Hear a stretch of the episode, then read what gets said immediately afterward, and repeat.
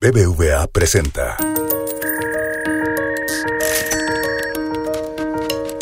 Peras y manzanas con Valeria Muy. Transacción exitosa. El podcast donde la economía cuenta. Incoming transaction. Transferencia recibida. Operación exitosa. Transferencia lista. Hola, hola, bienvenidos a Peras y Manzanas. Hoy vamos a hablar de entretenimiento. Hoy no vamos a hablar del PIB, o bueno, quizás sí un poquito. No vamos a hablar de consumo, o bueno, quizás sí y ya no tan poquito. No vamos a hablar de inversión, ahí sí creo que no, pero sí vamos a hablar de Taylor Swift. Y para hablar de Taylor Swift, obvio no quiero hablar de las canciones de Taylor Swift, en primer lugar porque no me las sé, no sé ni qué canta Taylor Swift, ya sé que esto me va a perder un montón de adeptos, pero apenas, a duras penas sé quién es Taylor Swift y por supuesto no fui a sus conciertos. Pero sí estuve muy al tanto de todo el movimiento económico que conllevan este tipo de conciertos, no únicamente los de Taylor Swift, aunque en esta ocasión quiero hablar específicamente de ellos, pero han sido todo un fenómeno, han sido un fenómeno en Estados Unidos y ha sido un fenómeno también, desde luego, en México. Para hablar de este gran fenómeno Swifty, ayer, por ejemplo, el, el lunes tomé yo un vuelo a Monterrey y el vuelo a Monterrey venía lleno y cuando digo lleno es literal de Swifties, de chavitas, básicamente eran chavitas, no todas eran chavitas, muchas venían con sus papás, pero cargando mercancía que habían comprado seguramente en los conciertos, llenas de diamantinas, llenas de pulseritas, y el vuelo venía pues verdaderamente lleno de gente que había estado en los conciertos de Taylor Swift la semana previa, el fin de semana anterior, justo este fin de semana que acaba de pasar.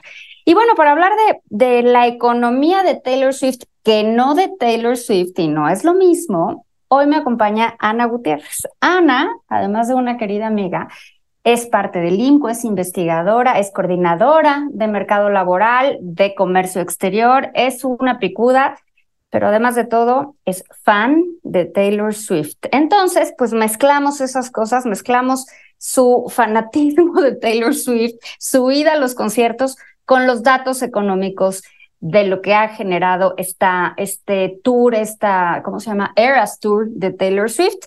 Y pues Ana nos va a acompañar para platicarnos. Ana, no puedo empezar este podcast sin preguntarte cómo estuvo el concierto, cómo la pasaste. Ay, primero Valeria, gracias por la invitación. Creo que es el tema favorito del que he hablado en este podcast, la verdad, y no es que los otros no me gusten. El concierto, pues increíble, ¿no? Ya que estás ahí, entiendes por qué todo el fenómeno de pues, la locura en todo el mundo por, por los boletos y por incluso la mercancía, aún para gente que no va al concierto. Entonces, padrísimo, 10 de 10. 10 de 10. A ver, cuéntanos. Tú dices ahorita, entendí el fenómeno. ¿Por qué? Yo no lo entiendo. Y para serte sincera, oigo cada vez más gente y veo, leo en Twitter por ahí que dicen, pero ¿qué pasó? O sea, ¿por qué es este fenómeno? Explícanos para los que no somos tan fans como tú, el fenómeno desde una perspectiva económica. Pues mira, creo que es importante tener un poquito de contexto de como las ventas de Taylor Swift a nivel internacional, ¿no? Este Eras Tour habla de sus 10 eras, que son, son sus 10 discos originales, y pues ha ido creciendo muchísimo a lo largo de los años, ¿no? Pensemos, esta es su sexta gira internacional, por mucho, por muchísimo la más rentable. Y la primera tuvo un ingreso bruto total de como 89 millones de dólares y ahora se estima que tenga al menos, al menos mil millones de dólares de ingreso en todo el mundo, ¿no? ¿Cuándo Entonces, fue la estos... primera? ¿Cuánto tiempo lleva Taylor Swift en este mundo musical? Lleva, su primer álbum salió en 2006. Para el primer álbum, que francamente no fue particularmente popular en el mundo, no hizo gira internacional pero lleva ya en giras internacionales desde 2009, ¿no? Su primera gira internacional fue Fearless para su segundo álbum y pues son entonces este plazo de como 14 años en los que ha ido pues multiplicándose y multiplicándose el ingreso por sus giras para ver que ahora en esta Eras Tour el monto de ingreso va a ser por lo menos 11 veces mayor que el que ganó en su primera gira, ¿no? Entonces, viendo eso y viendo el hecho de que lleva más de 110 millones de álbums vendidos alrededor del mundo, sus discos son vendidísimos en todos los países, pues ya vemos cómo tuvo un impacto sobre la venta de los boletos en todo el mundo, ¿no? En, en diferentes medidas de locura, si lo queremos ver así. Eh, en México también estuvo rudo, pero en otros países ha estado pues, más impresionante el impacto sobre los sistemas como Ticketmaster. A ver, varias preguntas. En primer lugar, ¿se presentó o se va a presentar en alguna otra ciudad del país o solo es o solo fue en la Ciudad de México? Solo es en la Ciudad de México. De hecho, no tiene muchas fechas en América Latina. En la Ciudad de México fueron cuatro conciertos entre el jueves y el domingo, del 24 al 27 de agosto, completamente agotados vendidos completamente y son solo en la Ciudad de México, ¿no? Por eso este fenómeno que decías, que vi yo también el lunes en el aeropuerto, de chavas e incluso chavos que estaban volando de ciudades como Monterrey, Tijuana, Guadalajara, Puebla, muchos vinieron en avión y otros en coche. Entonces, como es la única ciudad en México en la que se presentó hasta ahora, pues sí, fue un fenómeno nacional. ¿Y cuánto costaban los boletos? Pues mira, había diferentes niveles, digamos, de boletos, ¿no? En México, el boleto normal más bajo costaba 936 pesos sin incluir este cargo por servicio que Ticketmaster te hace y el más alto, ya pues casi enfrentito de Taylor cantando, costaba 10.620 pesos sin el cargo por servicio y sin este paquete VIP que se volvió tan viral porque a veces pues era o comprar boleto con paquete VIP o no comprar boleto, ¿no? El paquete VIP más alto. ¿por qué, ¿por qué dices eso del paquete VIP era comprar o no comprar boleto? O sea, ¿Por qué no podías comprar un boleto normal? Tenías, o sea, ¿qué te llevaba a que a fuerzas te fueras al paquete VIP? El sistema de Ticketmaster. En muchos casos eh, entrabas y ya eras pues uno de los miles en la fila de intentar entrar a la página de Ticketmaster, que además no cualquiera podía entrar, ¿no? Tenías que haber hecho todo un proceso antes de mandar tu mail y recibir un código que básicamente era aleatorio para ver si podías comprar. Ya que lograbas eso, estabas en la fila Ticketmaster, entrabas al sistema y veías cómo se iban acabando los boletos y en algunos casos en la zona en la que tú querías, solo había boletos con paquete VIP, ya no había boletos normales. Entonces, si querías sentarte donde tú habías planeado, podías tener que pagar hasta 23.620 pesos por un boleto en piso con paquete VIP de nuevo, no incluyendo el cargo por servicio, ¿no? Entonces ahí sí sería un tema.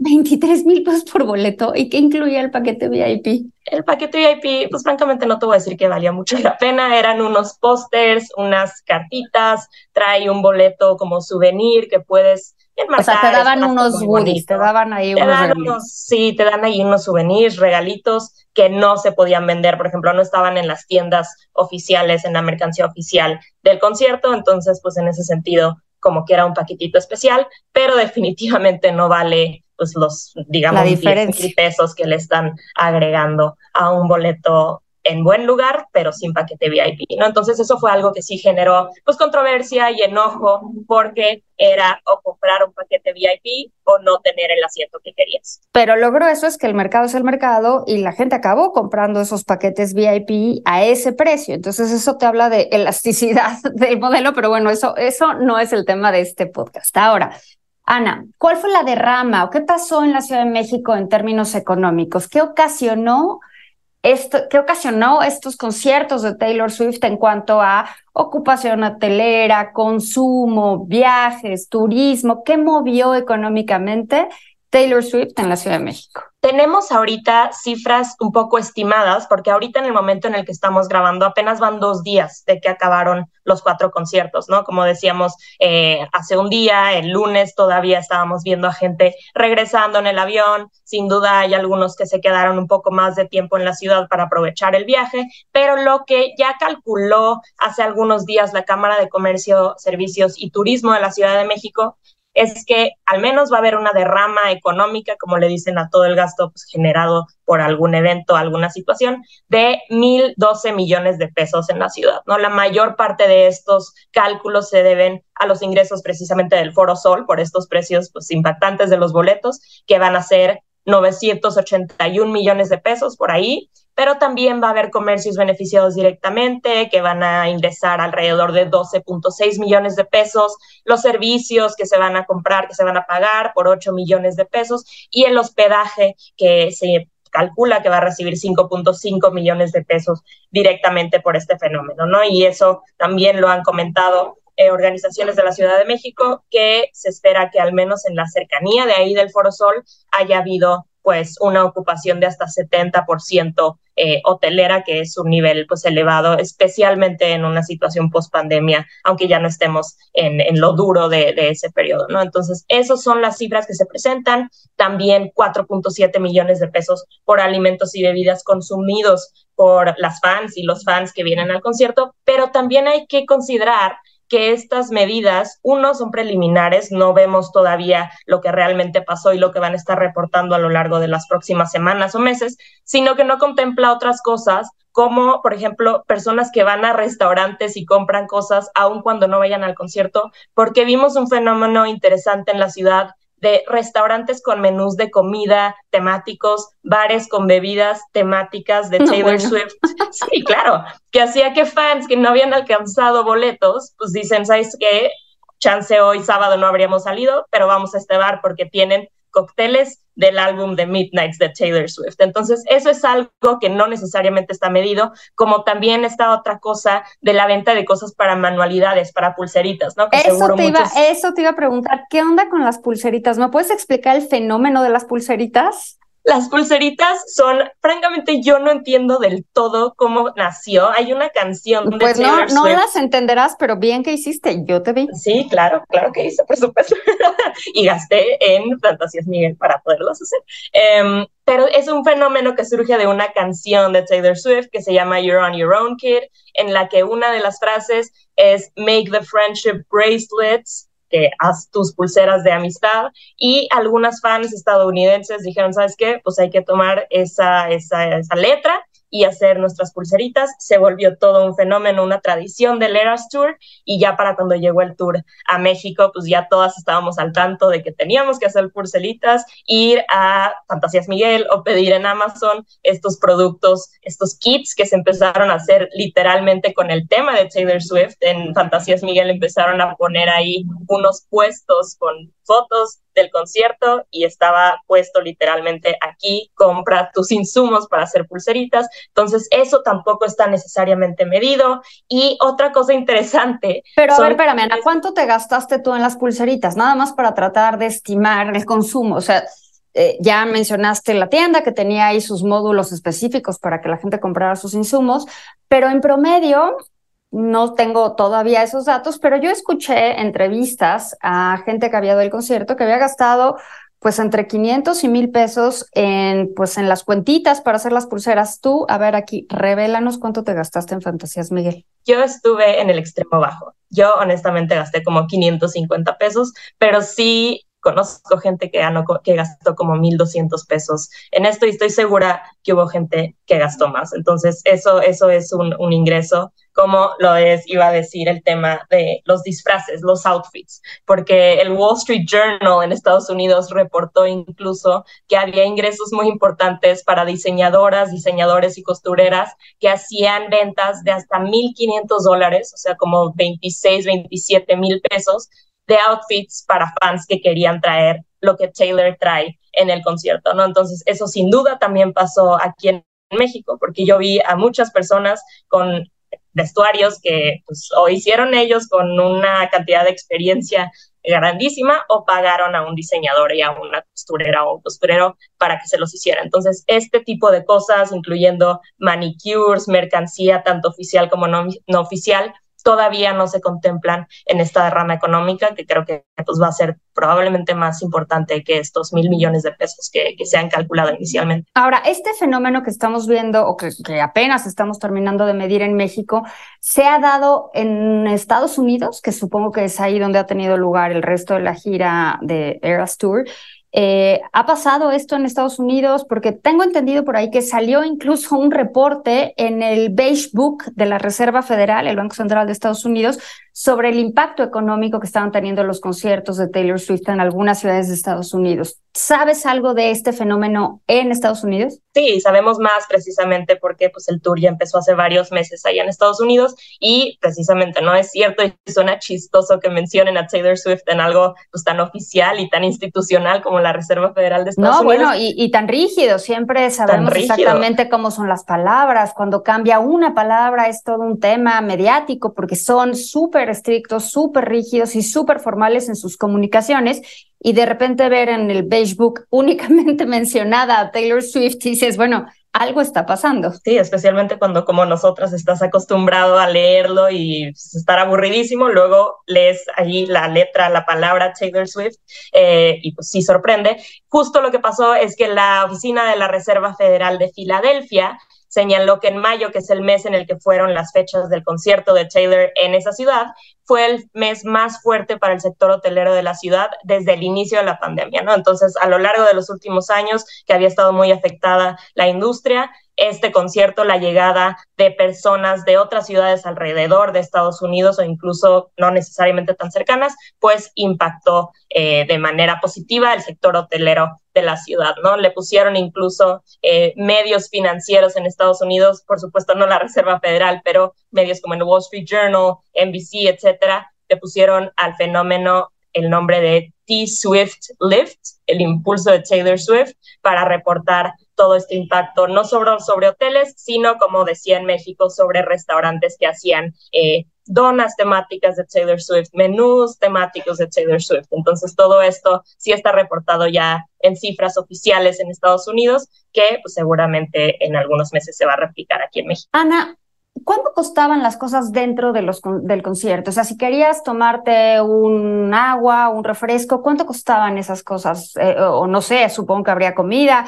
¿Cuánto Porque la gente estuvo ahí horas. Eh, ¿Cuánto costaban los productos de consumo dentro del Foro Sol? Pues mira, ahí había diferentes tipos de bebidas. No podías ir desde una cerveza que está por ahí de 120 pesos hasta tragos un poquito más eh, complicados como gin and tonics o mezcalitas en 250, 300 pesos, ¿no? De no hablar por la comida. Yo no compré comida, pero según recuerdo en otros conciertos, eh, sí van por ahí de 150 a 300 pesos, cosas tan simples como unas papas fritas, ¿no? Entonces sí el precio de los alimentos que compras ahí adentro es elevado, pero pues, la comparación con Estados Unidos es chistosa porque yo también fui al concierto en Los Ángeles y ahí pues llegamos a pagar 60 dólares, o sea, pues casi mil pesos por una cerveza y una latita chiquita de... Eh, no, no, no, a ver otra vez, Ana. A ver, Ana, otra vez. ¿60 dólares por cuánto, perdón? Por una cerveza y una lata de una como tipo mimosa. Bueno, yo creo que esto nos abre la puerta para que hagamos otro podcast y hablemos de las elasticidades y que hablemos más de qué pasa con la demanda y qué pasa más de cómo la demanda puede afectar y afecta, de hecho, enormemente los precios de los bienes y servicios. Y este ejemplo que nos das de los 60 dólares por una cerveza y una copita de vino, pues sí me parece un poco alto, pero bueno, todo en función del mercado. Ahora sí que el mercado es el mercado. Ana, ¿conoces algunos otros artistas o algunos fenómenos similares a esto que está pasando con Taylor Swift? Beyoncé. Beyoncé ahorita también está en un tour que se llama el Renaissance Tour. Eh, ese todavía no anuncia fechas en México, pero empezó en Europa y ahorita está en Estados Unidos. Y en Suecia también es muy curioso, el Banco Central y, los analistas también, eh, pues dijeron que están preocupados por el impacto que tuvo sobre la inflación eh, en el mes en el que fue, que también fue en mayo. Em, en, Suecia se reportó que la inflación de 9.7% anual en mayo pues, tuvo ahí cierto impacto por el flujo de recursos para alimentos, bebidas, hoteles que tuvo este, este tour de Beyoncé en, esa, en, esa, en ese país, ¿no? Y lo interesante es que ahí fueron solo dos noches y fueron dos noches con 46 mil personas cada una para un total de 92 mil personas, que es menos de la mitad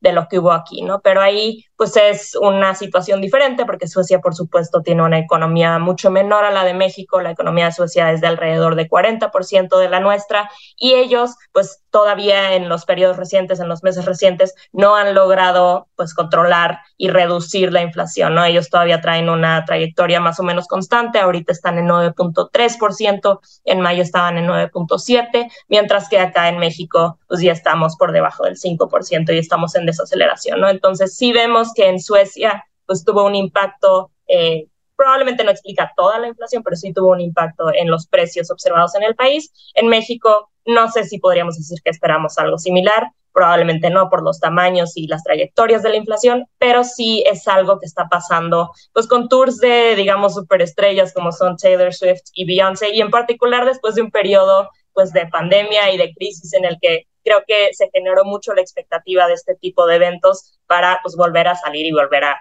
escuchar música y estar ahí con el resto de los fans de tu artista favorito, ¿no? Entonces, estas son algunas cifras, seguiremos viendo porque este tour no acaba sino hasta 2024, a finales de 2024, entonces, pues es interesante seguir viendo el impacto de este tipo de cosas sobre la economía de los países y pues puede ayudar a que pequeños, medianos negocios como las costureras, como las tiendas de manualidades puedan tener más dinero para crecer e invertir, ¿no? Entonces es algo que no nada más se queda en los cuatro días que vino Taylor Swift a México. Pues vaya fenómeno el de Taylor Swift. Gracias por explicarnos un poquito más estos números, esta derrama económica que vivió la Ciudad de México este fin de semana. Pasa lo mismo con muchos otros, eh, en muchos otros eventos como la Fórmula 1 o conciertos como los que ya mencionaba Ana, pero me parece importante entender cómo eventos que al parecer son como aislados o de una sola vez pueden cambiar la cara de ciertas zonas, de ciertas ciudades y cómo pueden impulsar a la economía en momentos específicos. Ana, muchísimas gracias por platicarnos tu bonita experiencia en el concierto y por darnos un poquito más de números en relación a este fenómeno Swifty. Muchas gracias a todos, nos escuchamos pronto. BBVA presentó.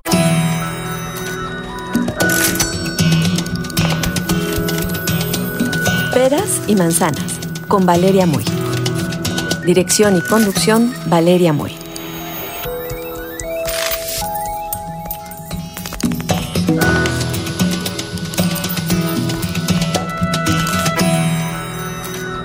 Escucha este y todos nuestros podcasts en así como suena.mx, Spotify, Google y Apple Podcasts.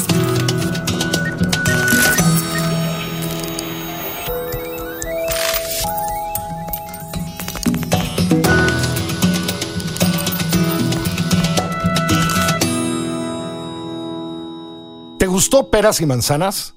Escucha todos nuestros demás podcasts. Puedes escuchar las historias que hacemos en Así como Suena. Búscanos en así como en Spotify, en iTunes y en Google Podcast.